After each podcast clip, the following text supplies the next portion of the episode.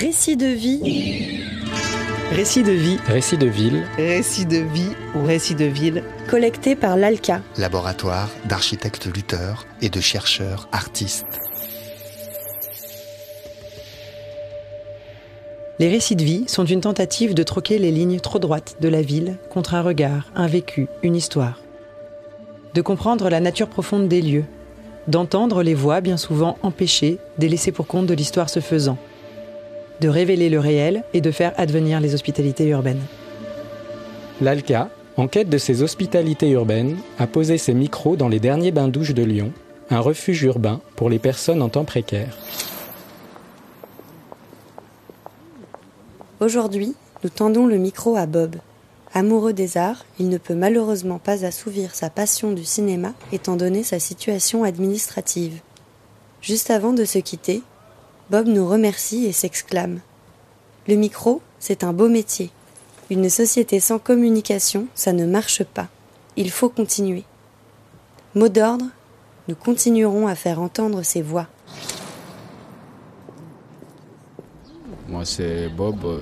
Je viens de Guinée-Conakry. Je suis à mon septième mois de Lyon. Je suis euh, un étudiant diplômé de l'Institut supérieur des arts de Guinée, entendu par là un institut des arts, musique, administration, prestations euh, et tout ce qui est art.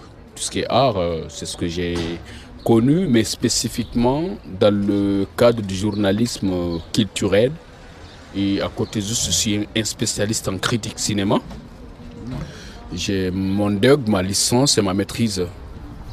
Je suis aussi un journaliste et c'est des personnes qui sont plus euh, confrontées à des problèmes face au gouvernement, face à trucs, parce que c'est nous qui dénonçons les choses qui ne vont pas. Et lorsque tu es là, tu te poses contre un gouvernement qui refuse de faire un certain truc, bon voilà, si tu ne fais pas attention, ta, ta vie elle est risquée. Hein. L'histoire des migrants, la plupart, c'est des gens qui sont passés par la Méditerranée, voilà, euh, voilà, euh, qui sont rentrés en Europe clandestinement, bien sûr, qui concerne les migrants, quand même, nous sommes passés par l'Algérie, l'Algérie, la Libye, Libye, l'Italie, l'Italie, la France. C'est le parcours, c'est ce qu'on a eu à faire. Moi, en tout cas, personnellement, c'est ce que j'ai à faire. Je suis euh, je fais partie de l'habitant de l'Amphizède. On a un problème d'eau, là-bas, on a un problème de courant, donc les conditions ne sont pas décentes et tout. Bon.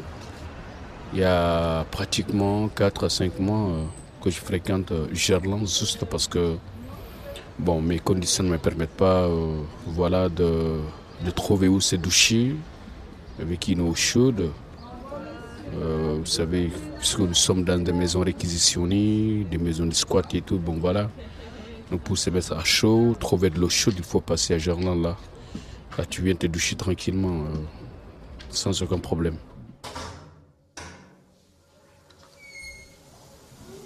L'accueil est là, tu viens chaleureusement, tu rentres, tu fais ta douche, puis tu fais tranquillement et voilà, tu rentres chez toi l'individu euh, doit avoir, c'est-à-dire l'entretien en soi, c'est-à-dire euh, s'occuper de toi, euh, voilà, se laver, se brosser, ça contribue au moins à l'épanouissement du cœur et au développement de la santé.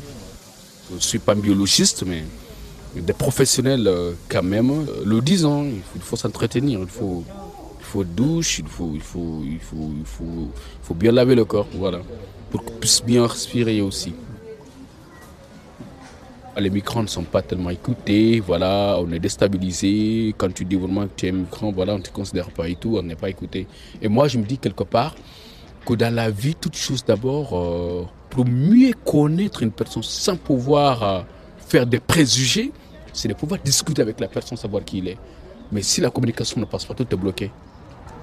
Du réveil, euh, du réveil au soir, bon, c'est pareil, c'est la routine, on est là, pas de boulot. Après, pour le moment, bon, nous venons d'arriver, nous sommes des hommes sans papier, il faut pas le cocher. C'est une occasion de profiter, voilà, il n'y a rien à faire. Euh, bah, juste le matin, on se lever, dire à Gerland, après une douche, passer euh, à l'armée du salut, prendre un petit déj, voilà, rentrer chez soi. Sinon, après ça, ça, peut-être aussi aller au quai, s'asseoir, rencontrer certains bois, discuter un tout petit peu, voilà de nos démarches administratives à la PREF, au ROHOM, à l'OFRA et à la CNDA pour euh, obtenir quand même euh, le titre de séjour, pour être régularisé en fait. C'est ça le problème fondamental quoi, des migrants. je ne maîtrise pas tellement Lyon, je ne maîtrise pas toute la ville de Lyon. Bon, voilà, vu que euh, les situations sont un peu bon. Je me suis beaucoup plus accentué sur mes démarches administratives parce que moi, je pense que c'est ce qui est plus important pour l'instant. Voilà, si tu n'as pas un petit papier qui atteste que aujourd'hui tu as le droit d'y aller fréquenter cette université ou aller fréquenter tel lieu, tel lieu, et quand tu passes devant, on te dit bon voilà, tu n'as pas de papier, monsieur, présentez vos papiers. C'est dommage quand je suis venu pour le début, j'avais voulu faire un, truc, une démarche sur, sur l'inscription euh, voilà, euh, des étudiants étrangers, mais j'ai vu que le processus était long. Je me suis découragé, après j'ai laissé tomber, j'ai baissé le bras. Pour le moment, c'est le forum, la préfecture, et j'attends l'offre, c'est ce qui m'intéresse, mes papiers, mon titre de séjour. Et je me suis dit, bon voilà, il faut se concentrer sur tes démarches, voilà, voir si tu peux avoir au moins un petit titre de séjour, voilà, pour se libérer, c'est mieux. Récit de vie ou récit de ville Collecté par l'ALCA, laboratoire d'architectes lutteurs et de chercheurs artistes, dans le cadre de son projet Hospitalité. Retrouvez tous les sons sur l'alca.org. Vous écoutez Radio Anthropocène.